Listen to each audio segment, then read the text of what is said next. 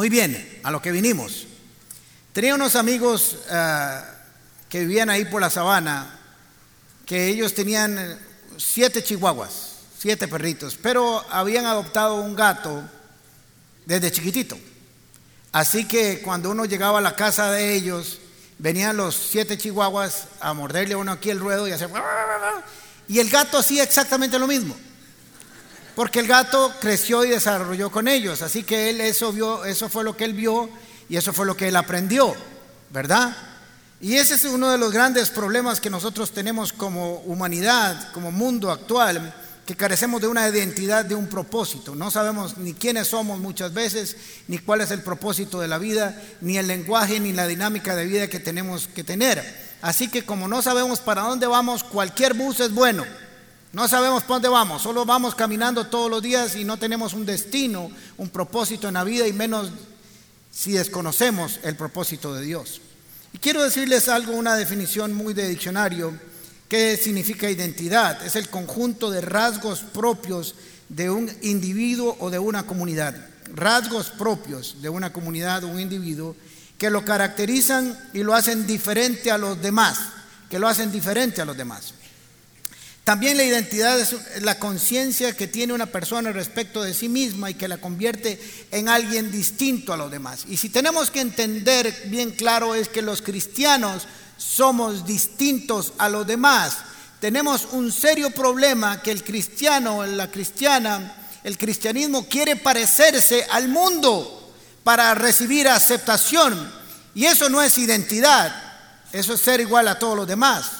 ¿Por qué? Porque no conocemos el propósito, el destino, la razón, las escrituras, quién es Cristo y quiénes somos nosotros en Cristo y mucho menos conocemos el lenguaje del reino de los cielos. Los expertos en, asesorías empresariales lo primero que hacen en llegar a una empresa es ver su misión, su visión, sus valores y su cultura para ver quiénes son, cómo son, cómo se desarrollan, cómo hablan, cómo caminan, cómo se desarrollan, cómo hacen su trabajo para ver si toda la organización camina exactamente en la misma dirección. Entrevistan desde el CEO, desde la junta directiva, hasta los que hacen las labores más... Eh, eh, menos técnicas y todos deben de saber el mismo lenguaje y conocer las mismas valores y culturas. Así que creo que muchas personas no continúan en el cristianismo porque no conocen para dónde van, cómo se llega y cómo se habla en el reino de los cielos. De camino no entienden por qué suceden algunas cosas en su vida y deciden bajarse del bus. Para no decir que esta es la única razón, creo que es una de las razones por las cuales la gente claudica en el camino. Primero, no conocen a Cristo. Y cuando no conocemos a Cristo, no conocemos el fundador del cristianismo y no, no conocemos qué tiene Él para nosotros. Y por ende, como no conocemos a Cristo, no conocemos las escrituras. O más bien, como no conocemos las escrituras, no conocemos a Cristo. Así que no sabemos exactamente con quién nos desarrollamos. No tenemos una identidad, un destino o un propósito. Y cada uno de nosotros tiene que tener eso muy claro en el reino de los cielos. Identidad, destino y propósito. Para que cada vez que usted haga algo en su vida, sepa por qué lo hace y para quién lo hace. Porque cada vez que nosotros tenemos muy claro lo que debemos de hacer, sabemos que estamos sólidos en nuestra condición y eso nos da una convicción. Así que necesitamos entender y conocer que el cristianismo tiene un lenguaje, tiene un propósito y tiene un destino. Tengo que aprenderlo a hablar, tengo que aprenderlo a vivir, tengo que saber para qué estoy en la tierra, por qué estoy en la tierra, qué es lo que Dios quiere de mí y qué es lo que yo tengo que hacer en el reino de los cielos. El problema es que no conocemos bien qué es y podemos hacer muchas cosas y nos parecemos a este gato ladrando. Muchos cristianos ladran siendo gatos.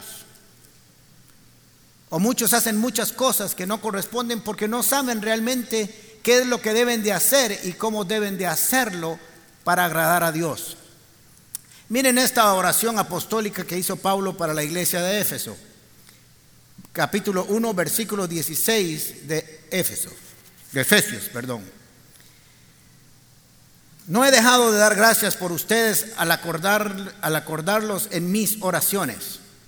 Pido que el Dios de nuestro Señor Jesucristo, el Padre glorioso, les dé el espíritu de sabiduría y de revelación para que lo conozcan mejor. O sea que le dé el espíritu de revelación y conocimiento o sabiduría para que le conozcan mejor. Pido también para el que sean iluminados los ojos del corazón, para que sepan a qué esperanza Él los ha llamado y cuál es la riqueza de su gloria, herencia, eh, gloriosa herencia para los santos. Así que vamos a estudiar varios conceptos que están aquí. Lo primero es acerca de este espíritu de sabiduría. No es el Espíritu Santo, porque ya la iglesia de Éfeso tenía el Espíritu Santo. Es la disposición guiada por el Espíritu para recibir eso. Es la disposición que nos da el Espíritu, el querer como el hacer, para profundizar y para adquirir esa sabiduría que viene de Dios.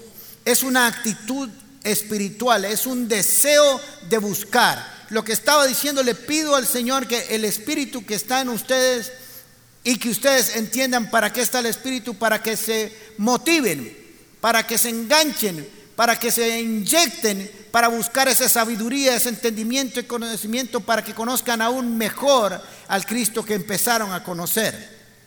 Aquí la palabra sabiduría es la palabra Sofía y es el conocimiento de las cosas profundas de Dios, el conocimiento de las cosas profundas de Dios. No sé hace cuánto conoció usted a Cristo Jesús, no sé hace cuánto lo llevó a su corazón, no sé hace cuánto se arrepintió, pero ese Jesús que usted conoció recién entregando su vida a Jesús, no puede ser el mismo que dos o tres o cuatro o quince años después. ¿Me estoy explicando? No puede ser el mismo.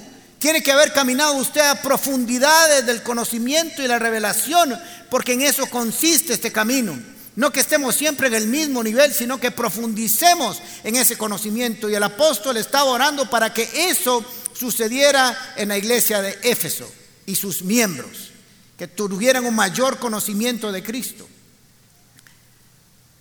No sobre lo evidente de Dios, no sobre lo que todo el mundo puede conocer de Dios, sino lo que viene en la revelación del conocimiento de su palabra y su relación con Él. Lo segundo es un espíritu de revelación y de ahí viene la palabra apocalipsis, que es descubrir algo o alguien antes no conocido, nuevos o mejores conocimientos, de la verdad divina revelada por Cristo. Así que dos cosas quería. Un espíritu de sabiduría, un espíritu de revelación para que entendamos mejor y conozcamos mejor a Cristo, para que conozcan mejor a Cristo, para que tengan un mejor resultado en su transformación de vida con una visión de reino y para que sepan lo que les pertenece en el reino de Dios. También dice, pido que les dé, sean iluminados los ojos del corazón. El corazón no tiene ojos, obviamente. Lo que está enseñándonos es para que podamos entender en nuestra voluntad, en nuestros deseos, en nuestras decisiones, una iluminación, porque el desconocimiento es oscuridad. Cuando recibimos iluminación, recibimos conocimiento. Cuando hay desconocimiento, estamos en tinieblos. Es la iluminación del ojo, no del intelecto, sino de la voluntad, del pensamiento y del deseo de conocer más a Dios. Para que sepan a qué esperanza Él los ha llamado, para que tengamos un conocimiento de qué es lo que Dios preparó desde antes de la fundación del mundo, para que sus hijos e hijas conocieran, disfrutaran y caminaran en el camino de la fe. Muchos de ustedes no lo conocen, es lamentable, pero si pudiéramos hacer un examen aquí, hacer un quiz, muchos se quedarían. No sé cuántos pasarían de elementos esenciales de las escrituras, de elementos esenciales de la doctrina cristiana. Hay algunos que siguen creyendo que se van a salvar por las obras de la ley y se esfuerzan y luchan constantemente. Es una carga agobiante, destructiva de que hay que hacer cosas constantemente para agradar a Dios, para amarlo profundamente y no sabemos que consiste no en que nosotros lo amemos, sino en que Él nos amó primero. Recuerde esto, Dios lo ama a usted, le va a sonar raro, aunque usted lo odie. Porque Dios nos amó con amor eterno y fue a la cruz a morir por nosotros cuando estábamos muertos en nuestros delitos y pecados y ya Él nos amaba. Así que usted no puede ganarse el amor de Dios. El amor de Dios vino de Él naturalmente porque Dios es amor. Así que cuando lo conocemos lo que hacemos es que nos enamoramos de Él porque Él nos amó primero, pero no nos enamoramos de Él para que nos ame. ¿Me están siguiendo? ¿No sintió como, que se le cayó una carga? Como que usted ya no tiene que hacer nada. A ver, no es que usted no tiene que hacer nada, algo hay que hacer. Hay que conocer las escrituras, hay que caminar de su mano, hay que amarlo, hay que orar pero no nos va a amar porque hagamos todo eso, ya nos amó. El resto es como un resultado para nosotros, para que disfrutemos nuestra relación con Él. Una de las grandes revelaciones de las escrituras es la fe. La fe es esencial en el cristianismo. Y no sé si todos tenemos ese concepto correcto. Sabemos que ahí está la fe, pero no sabemos realmente cómo funciona, cómo opera, para qué sirve y qué tenemos que hacer con ella, porque todo en el cristianismo se trata de fe. Todo. No hay nada en el cristianismo que no involucre la fe. Mire lo que dice Romanos capítulo 1, versículo 17. Porque el Evangelio de la justicia de Dios se revela, hablamos de revelación, correr un velo para mirar lo que está adentro por eso el velo se rasgó cuando Jesucristo murió de arriba abajo para descubrir, para poner en, evidencia lo que no estaba antes a la vista. Ahora el todo podría, todo el mundo podía ingresar a ese lugar santísimo. Dice que porque el evangelio de la justicia de Dios se revela por fe y para fe. Por fe y para tener fe. Se revela porque tengo fe y se revela para que tenga fe. Y como está escrito, más el justo por la fe vivirá. Es todo. Entramos por fe, para tener fe, para vivir con fe, para actuar con fe, para caminar por fe, para pensar con fe, para orar con fe, para hacer todo con fe. Pero ¿por qué la gente no tiene fe? La razón es muy sencilla. No conocen al Cristo, el autor y consumador de la fe. Entonces no pueden tener fe. Vea, usted puede agarrar y hacer así todos los días. Quiero tener fe, quiero tener fe, quiero tener fe, quiero tener fe. Si no conoce al autor de la fe, no le va a salir. Primero pone un huevo como una gallina, estar concentrado antes de que le venga la fe.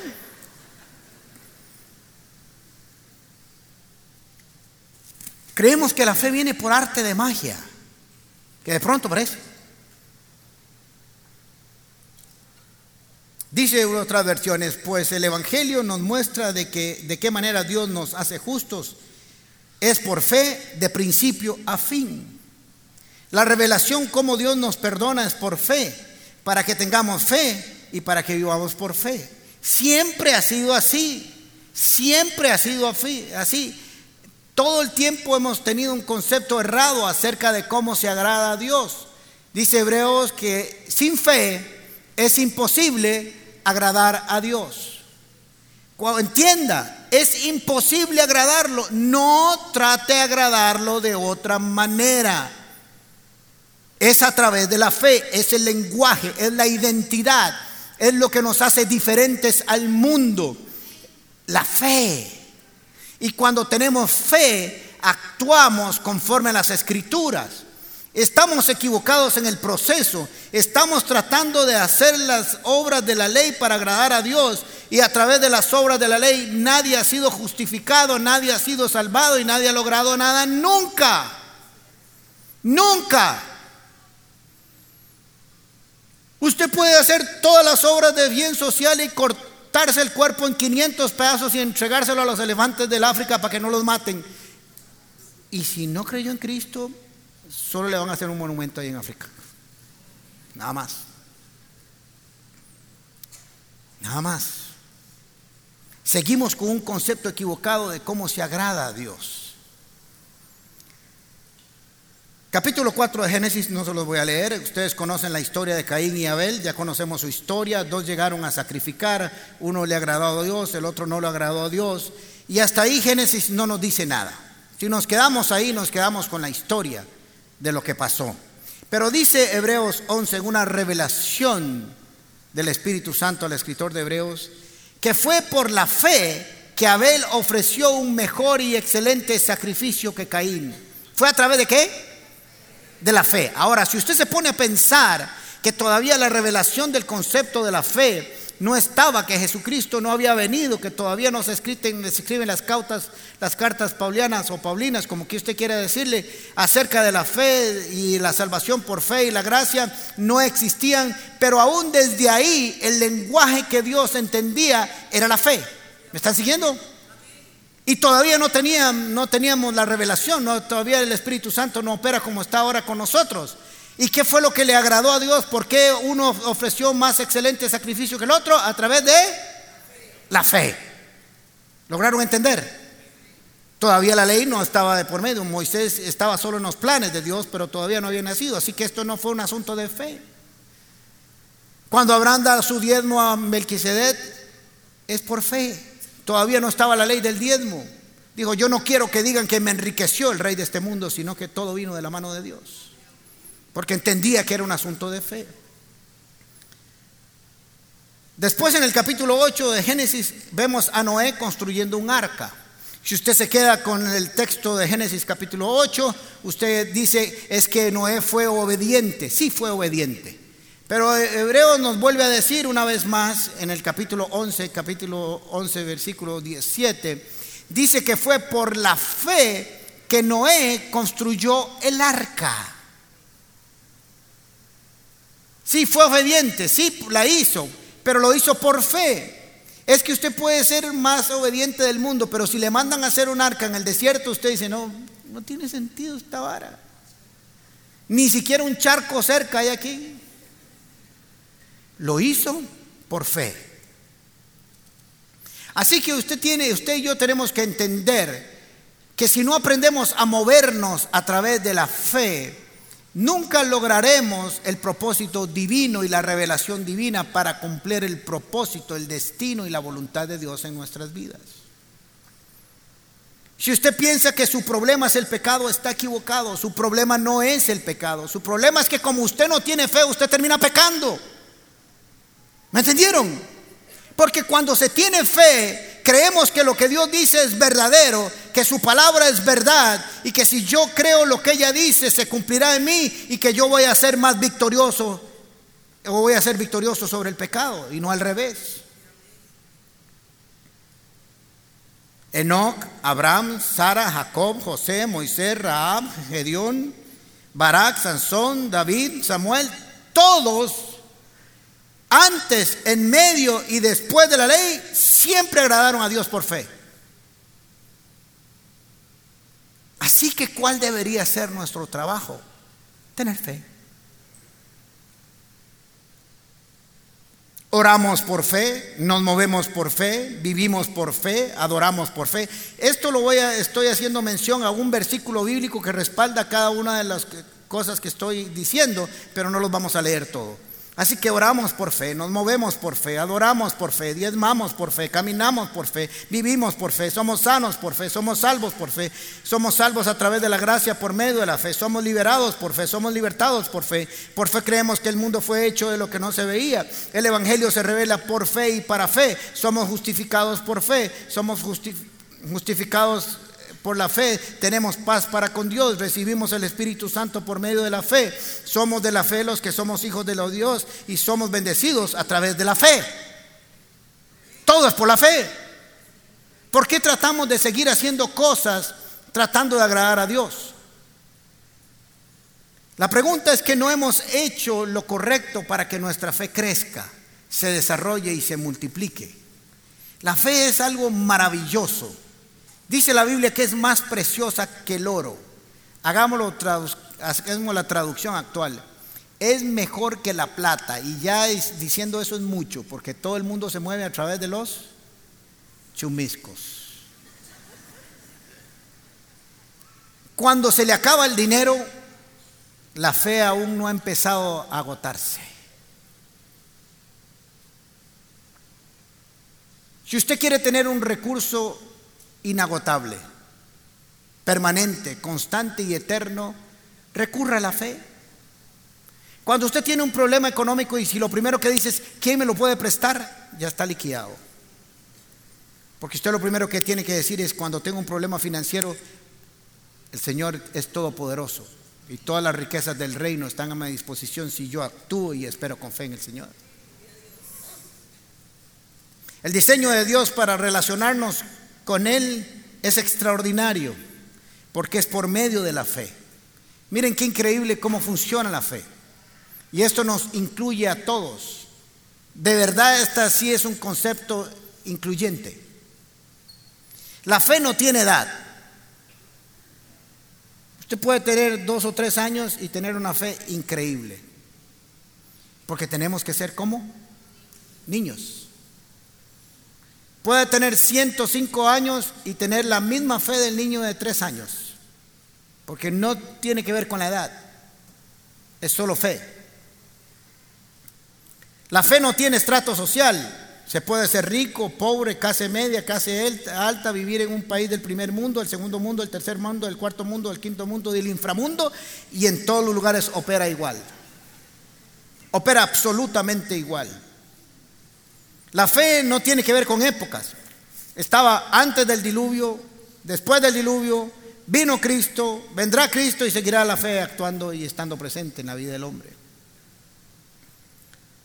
La fe no distingue razas o etnias, no es para un grupo de personas nada más, no es para Occidente o Oriente nada más, no es solo para Asia o para África, es para todo el globo terráqueo y aún más allá del universo y las galaxias cercanas.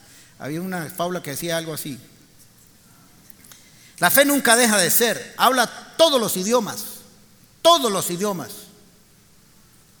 Así que ¿por qué andamos tratando de buscar y hacer cosas diferentes si está el recurso más extraordinario? que Dios nos ha dejado para vivir aquí en la tierra. La fe nos permite ver cosas que el ojo humano no ve. La Biblia dice cosas que ojo no vio, ni oído yo, ni han subido el corazón del hombre, son las que Dios tiene preparados para los que le aman. La, la, fe, les he enseñado esto, no niega la realidad, pero tiene el poder de transformarla.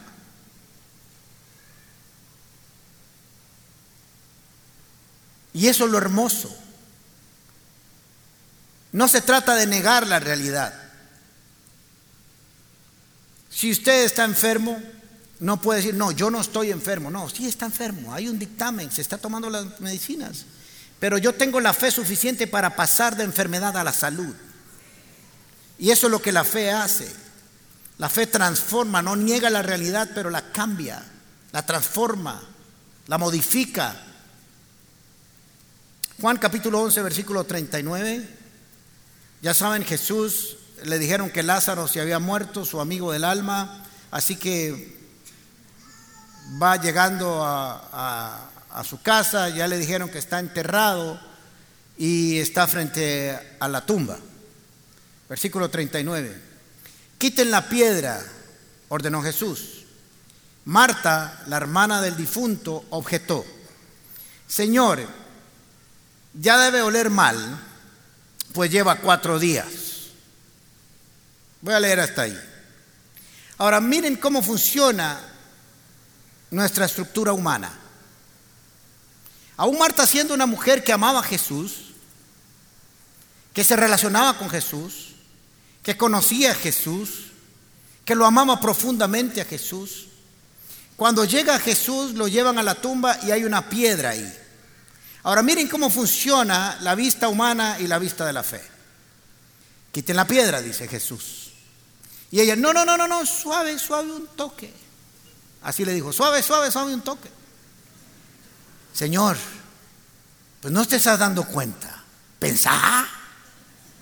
¿Se entendé? Que se palmó. Y no solo eso, tiene cuatro días de estar ahí, ya está de hondito, chiquito. Es mi hermanillo, pero está allá adentro. ¿Por qué? Porque eso es lo que veían sus ojos, los humanos. ¿Y era cierto o no era cierto?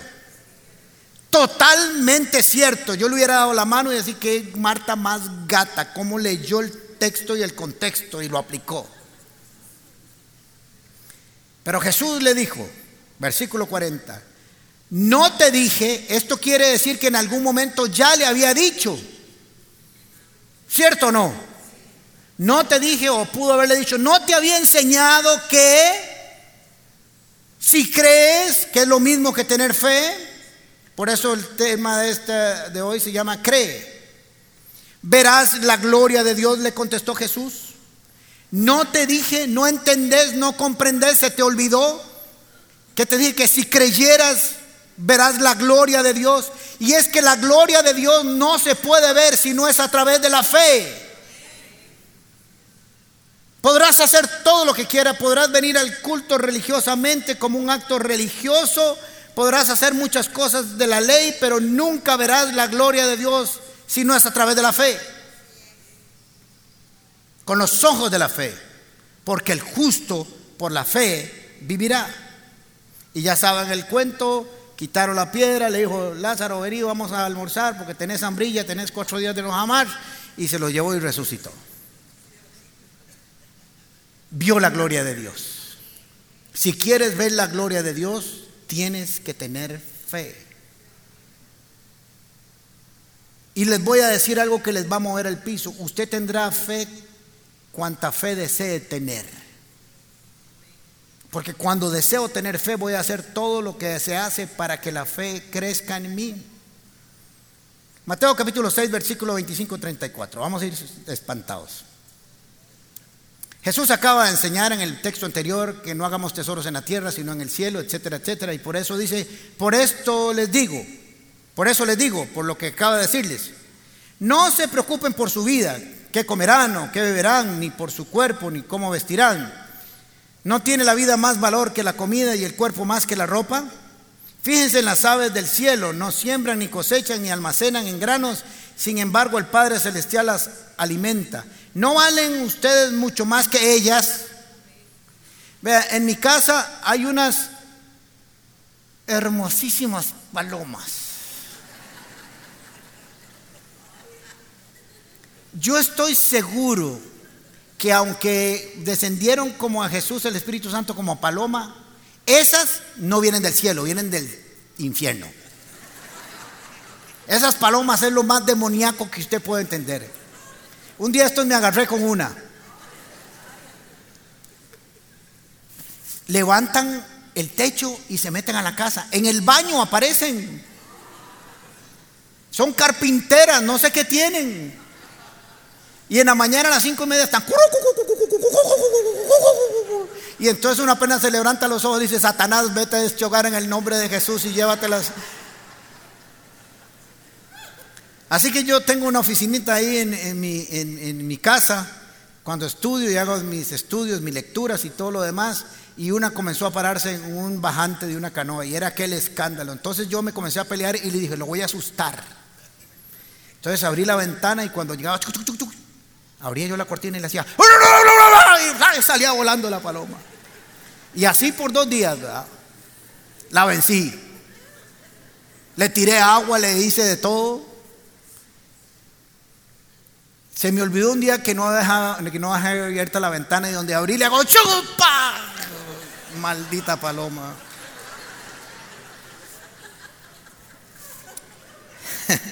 Casi me arranco la jupa por la paloma. Un día esto me puse a pensar en esas madrugadas donde hacen ese escándalo y pensé, se están levantando y no se volvieron a ver las cuatro o cinco palomas, son un montón, pero en mi casa caen como cuatro o cinco. Y yo no me las imagino diciendo, mira, Poncho, ¿qué iremos a jamar hoy? ¿Qué comeremos? Y no tengo idea. No tenemos refri, no tenemos alacena, no tenemos cocina, no tenemos plata. Se levantan y jalen, salen a jamar. Nada más. ¿Entienden eso que está diciendo Jesús? Se levantan. ¿No valen ustedes mucho más que ellas? ¿Acaso Jesucristo fue a la cruz y derramó su sangre por las palomas? Los ecologistas dicen que ahí estaba, pero no, no, no, no estaba ahí. Estaba por la humanidad. Y usted estaba ahí. Y no fue por las palomas. Y las palomas comen todos los días. ¿Quién de ustedes, por mucho que se preocupe, puede añadir una sola hora al curso de su vida? ¿Por qué se preocupan por la ropa? Observen cómo crecen los lirios del campo, no trabajan ni hilan. Sin embargo, les digo que ni siquiera Salomón con todo su esplendor se vestía como uno de ellos. Si así viste Dios la hierba que hoy está en el campo y mañana es arrojada al horno, ¿no hará mucho más por ustedes gente de poca fe? Esto me golpea. Porque quiere decir que cada vez que yo me preocupo por qué voy a comer o qué voy a vestir o dónde voy a estar, es porque no tengo fe. Eso es lo que dice ahí. Porque si tuviera fe, diría, Señor, no sé, hoy la alacena no está llena, pero si del cielo tendrá que caer una bolsa de comida, mañana caerá. Mañana caerá. Porque tú, Señor, estás conmigo. Yo valgo más que esos pájaros. Hombre de poca fe. Así que nos preocupamos y pasamos noches sin dormir porque no tenemos fe. Porque no descansamos. Ahora usted podría decirme, pastor, es que usted no está pasando lo que yo he pasado. Yo le devuelvo lo que usted está pasando por lo que yo pasé el año pasado. Yo todos los días vivo con fe. No me preocupo por dónde estaré y cómo estaré en los próximos 10 años. Estoy viviendo que hoy estoy aquí de pie haciendo lo que Dios me mandó a hacer. Por eso Jesús dice, cada día tiene su propio afán. Así que no se preocupen diciendo, no se preocupen diciendo qué comeremos o qué beberemos. No, no diga eso. Los paganos andan tras todas estas cosas, pero el Padre Celestial sabe de qué, que ustedes tienen, las necesidades que ustedes tienen. Y más bien busquen primeramente el reino de Dios y su justicia y todas estas cosas se a vida. Por tanto, no se angustien por el mañana, el cual tendrá sus propios afanes. Cada día tiene ya sus propios problemas. Ahora, cuando yo leí también esto, dice, los paganos andan tras todas estas cosas, yo dije, ah, no. A mí con un pagano, con lo que me ha costado esta vara, nadie me compara. Ah, ya me, ya me, dio una jupa un leñazo. Le dije, y a mí con un pagano nadie me compara. Así que yo a tener fe, chavalo. Así tiene que decirse usted. Los paganos andan detrás de estas varas, pero los creyentes no. Los creyentes andamos detrás de conocer a Cristo cada día más y nuestra fe crece.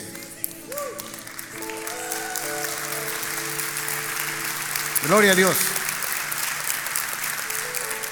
El Dios que te ha traído hasta aquí es el mismo que te va a llevar hasta que se cumplan tus días. Él dijo, tus días se cumplirán los que están marcados ni antes ni después. ¿Para qué te afanas tanto? ¿Cuándo me voy a morir yo? Ni antes ni después. Y mientras lo viva, lo viviré por fe. Y lo disfrutaré.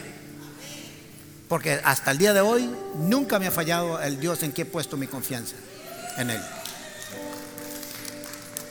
Busquen primeramente el reino de Dios y justicia. El primero, lo que pasa es que no estamos buscando el reino de Dios y su justicia. Piense a ver cuántas cosas busca usted antes de buscar a Dios. De buscarlo a Él. Búscanos amigos, búscanos bancos, buscan eh, aquí, busca allá, busca por todo lado. Y no buscan el lugar correcto. Señoras y señores primeramente el reino de Dios y su justicia y todo lo demás, todo lo demás será añadido. No invierta la fórmula porque aquí el orden de los factores sí altera el producto, sí lo altera. Primero el reino, con todo lo que significa. Las demás cosas vendrán por añadidura. Por lo tanto, no se angustien del mañana Usted puede estar echando a perder su mañana por no vivir el hoy correctamente. Usted tendrá un buen futuro cuando viva un extraordinario presente de fe. En la tormenta en el barco con Jesús, Jesús le dijo, ¿por qué temen, hombres de poca fe? Cuando no hay fe viene el temor. El temor sustituye la fe. La fe sustituye el temor. Cuando tenga miedo, diga, es que no estoy teniendo fe. ¿Por qué? Piense, piense, piense, piense, ¿por qué no estoy teniendo fe? Y va y se alimenta de la fe. El paralítico que bajaron por el techo le dijo, por su fe será sanado. Los ojos de los ciegos fueron abiertos y dijo, por tu fe ha sido hecho. Pedro se hundió cuando dudó y le dijo Jesús, hombre de poca fe. Así que nos hundimos cuando cae nuestra fe. Cuando tenemos la fe de un grano de mostaza, los montes se moverán, dijo Jesús. El problema es que no conocemos qué dice Jesús acerca de nosotros y cuando estamos en medio de nuestras crisis se nos olvida. O, como no lo sabemos, no sabemos a qué recurrir de primero. Romanos capítulo 10, versículo 17 dice, así que la fe viene por, como resultado de oír el mensaje y el mensaje que se oye es la palabra de Cristo. No puedes tener fe si no conoces las escrituras. Por eso estás fracasando en el camino, por eso sientes que a veces te vas a bajar del bus, por eso sientes que el diablo es más grande que Dios, por eso sientes que las opresiones son más poderosas que la paz del Señor, por eso sientes todo eso que sientes que no es correcto, porque no conoces las escrituras, no sabes qué dice Dios en cada momento de tu vida, no tienes una respuesta de Dios, solo tienes la respuesta de lo que ven tus ojos, pasa por tus emociones y tus sentimientos y se echó a perder. Necesitamos procesar eso al revés. Tenemos que desear tener fe. Usted párese en el espejo y diga, yo voy a ser un hombre o una mujer de fe. A mí como un pagano no me confunden. Bastante me ha costado permanecer firme hasta hoy. ¿Y qué vas a hacer? Vas a programarte para tener fe, vas a disponerte para tener fe y vas a buscar el reino de Dios para tener fe. Comience a leer las escrituras. Búsquese un comentario bíblico. Va, asista a un grupo paz. Venga a la iglesia. Haga todo lo que tiene que hacer para que su fe crezca. Sirva. Hay que darse oportunidades de fe. Hay que darle espacio a Dios para que Dios haga cosas de fe. Si solo hace las cosas que están seguros, nunca vas a ver la fe. Nuestro hijo Moti y Maripaz estudian en Holanda. Y cuando ellos se, iban a ir, Flora y yo los sentamos y les dijimos, bueno, cuéntenos cómo están sus planes, sus finanzas, etcétera, etcétera. Ya nos dijo, bueno, prenden un préstamo de CONAPE, vendí el carro, tengo esto ahorrado, me van a pagar esto y esto, esto, esto, esto, esto y esto. Y, ok, muy bien. Y en febrero del 2020 me quedo sin un 5. ¿Y cuándo termina usted, Esteban? En junio. ¿Qué estás diciendo, Willis? Me dice, papi, si me voy con todo en la bolsa, no habrá espacio para un milagro. Maripaz y yo queremos salir de aquí sabiendo que en nuestro futuro hay una puerta para un milagro. Bueno, mi amor, le enseñamos la fe. Si eso es lo que ustedes sienten, Vayan. Febrero del 2020, ¿qué sucedía? En febrero del 2020, faltando una semana para que se terminara el mes, le dieron trabajo. Impresionante. Él le dio espacio a Dios para creer. Y le dije, bueno, ¿y qué pasa si usted se queda sin chumiscos? Bueno, nos devolvemos a Costa Rica, termino la tesis desde aquí, voy y la presento tres meses después en Holanda y me devuelvo y trabajo. Muy bien. Pero mi esperanza, nuestra esperanza, es que Dios nos suplirá de manera milagrosa. Cuando fue la entrevista, le dijo el dueño de la empresa, no sabemos por qué y no sabemos cuál es el puesto que usted va a ocupar, solo sabemos que lo queremos aquí en este lugar. Y cuando estuvimos en los 12 días, ¿se acuerdan que les dije que Dios le va a hablar a los que daban el trabajo y les iba a hablar, contraten a fulano porque hay una orden que fue dada del cielo y lo vas a contratar porque Dios te dio una orden? Tenemos que vivir por fe y tener espacios de fe. El problema es que si no caminamos con el deseo de verla operar, de funcionar, no la veremos. No te dije, comunidad paz, no te dijo el Señor que si crees, verás la gloria de Dios. Ustedes pueden ver la gloria de Dios atrás. Están dormidos todos. Quiero ver las manos de quienes ven la gloria de Dios allá atrás. Hasta ahora. Tuve fe de que no estaban dormidos para la gloria del Señor. Por allá hay gente que tiene fe. ¿A dónde está la gente de fe de esta comunidad? Somos gente que creemos. Y esa es nuestra identidad. Somos un pueblo que vemos la gloria de Dios a través de la fe. Cierre sus ojos, por favor. Esperamos que esta enseñanza haya sido de gran bendición para tu vida. Nos encantaría que hagas clic con nosotros, así que te invitamos a suscribirte en nuestro canal. Además, si tu vida ha sido impactada a través de la Como, nos gustaría muchísimo que nos escribas un mensaje privado a través de nuestras redes sociales. Nos vemos en la Como.